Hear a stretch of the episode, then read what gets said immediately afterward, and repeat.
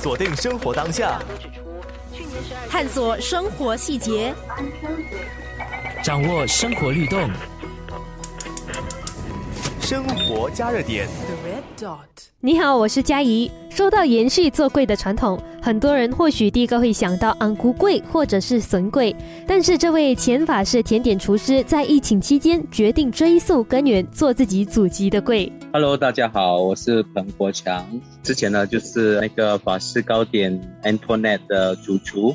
现在呢，我创办了那个小冯客家面。还有呃一间叫 Super Curry 的一个呃咖喱饭摊位。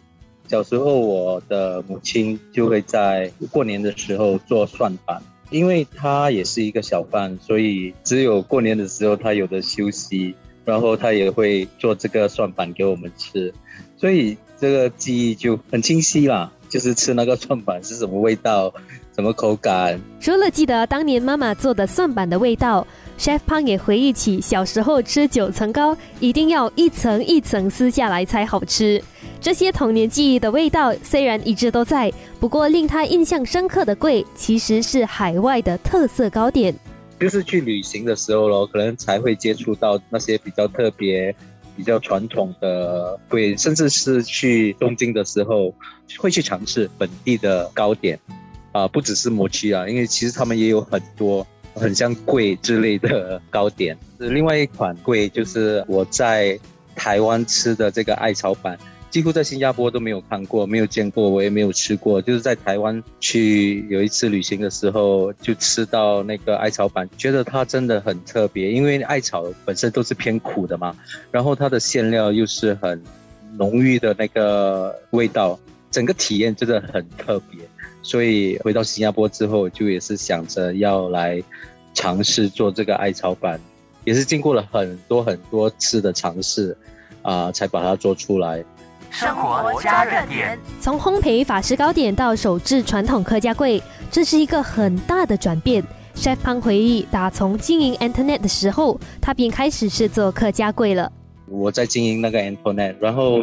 就是想着要借那个机会来跟大家分享这个客家美食咯。On top of 你的 full time job，播出更多的时间和精力来制作这些客家的美食，所以呃，整个过程其实挺好玩的啦。因为呃，我就很喜欢研发东西，很喜欢学习，呃，尤其是客家会这一块，以前没有机会接触，所以一旦接触了，就很想去。把它完成，一直 find out 怎么样把它做好这样子咯。呃，客家柜在新加坡就比较少见，然后想要学的地方也基本都没有啊，资料都要自己去找，自己试一些食谱来研发这样子。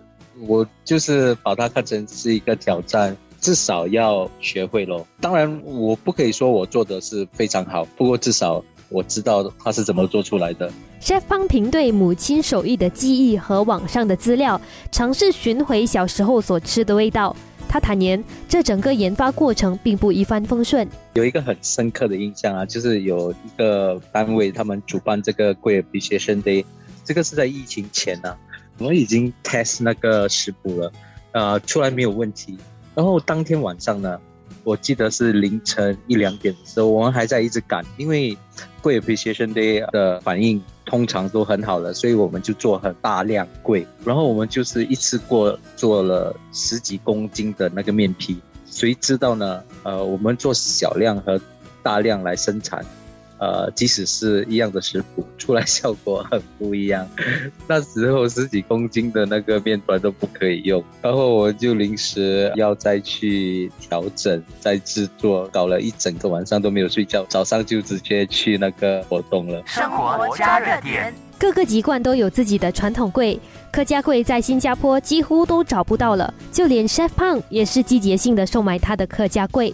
想要吃贵的人是比较少。比如说我们在过年的时候卖算盘子，我们如果说，呃有那个要求的话，我们是想要继续卖下去。不过一过了年之后就没有那个需求量了，就暂时不要做。而且啦，就是说客家贵会吃客家贵会去找客家贵的人少之又少喽。